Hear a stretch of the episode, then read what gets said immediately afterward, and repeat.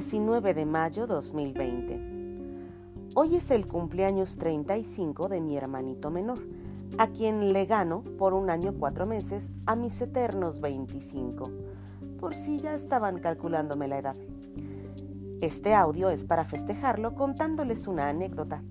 Y ya que estamos por aquí cerquita, pues molestarlo, que es una sana costumbre, y para que no se pierdan tan bonitos valores. Más que su hermana mayor, que es mi trabajo de planta, fungí con él el papel de madrastra, maestra y entrenadora de circo. Su primera madre, fungiendo el papel de su madre, hasta el día de hoy lo consiente muchito. Y lo mismo cuando él era niño. Y aunque ella lo disciplinaba, era su segunda madre la que le ponía en su tercera. Su segunda madre, o sea yo, estaba un poco estresada a mis cortos siete años porque el pequeño inculto a sus seis no sabía leer y yo ya tenía varios años de experiencia en ese arte. Doña Patricia, ante mi insistencia porque este niño no sabe leer, lo alcahueteaba y justificaba diciendo, él es diferente a ti, ya que entre a la primaria lo van a enseñar. ¿Qué? La boca ya se me iba de lado. Así que sin el permiso de la señora, una semana antes de que su pequeño entrara a la primaria, yo, señores, yo lo enseñé a leer. Mi familia no estaba para que él le hiciera pasar esas vergüenzas. Mujer, ahí está tu hijo. Diles a sus maestras que de nada. Y me sacudí las manos satisfecha de mi creación, terminando mi obra maestra. Pero no es esa anécdota la que quiero platicarles sino una de poquitos años antes de eso. Solo que a él quería recordarle quién es mentalmente superior.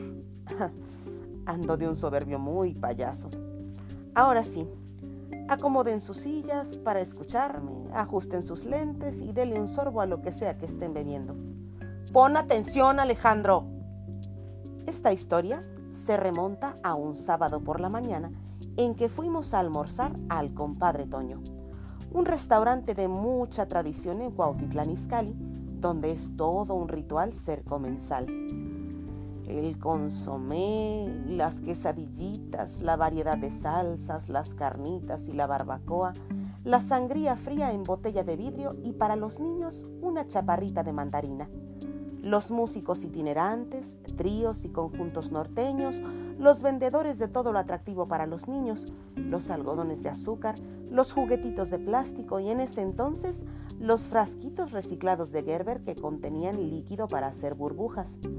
Todos los frasquitos colocados en pirámide luciendo su contenido en diferentes tonalidades, mientras sobre su tapita descansaba un alambrito cubierto de un hilo grueso de color o quizá era estambre muy delgado, pero servían para hacer burbujas.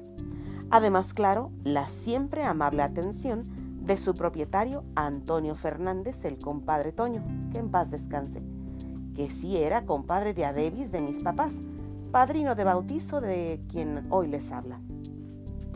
Pues ahí estábamos, la feliz familia y el niño ese conocido como mi hermano. Terminando el almuerzo y durante la sobremesa, mis papás nos dieron permiso de jugar en las áreas verdes del lugar y unirnos a otros niños que ya hacían burbujas con su propio jabón. Alejandrito siempre ha sido más sociable y él era el encargado de hacer los amigos y yo de colarme a la fiesta.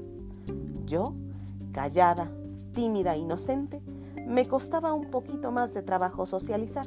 Claro, porque había estado dedicando mi valioso tiempo a aprender a leer.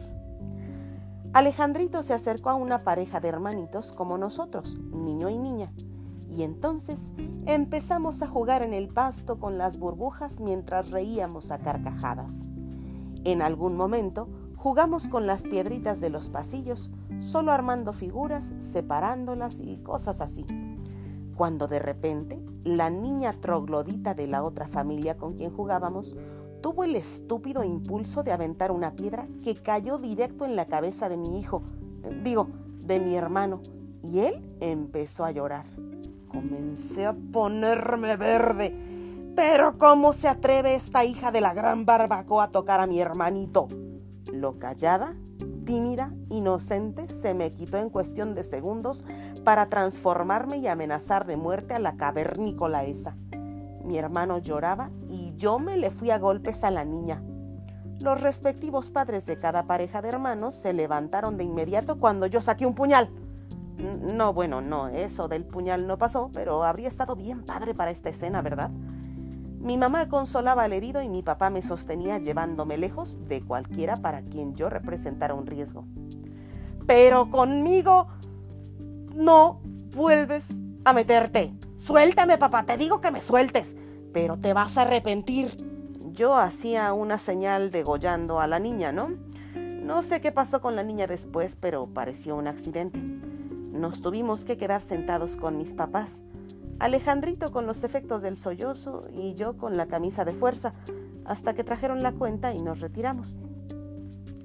Hermano, no importa qué tan alto, pesado, fuerte, valiente, esforzado seas, yo, tu hermana y segunda madre, siempre estaré para protegerte, defenderte, instruirte y, por supuesto, molestarte. Te amo. Feliz cumpleaños. Postdata. Si ven que es medio atarantado, no crean que su primera madre se le cayó de chiquito. Una niña lo golpeó con una piedra.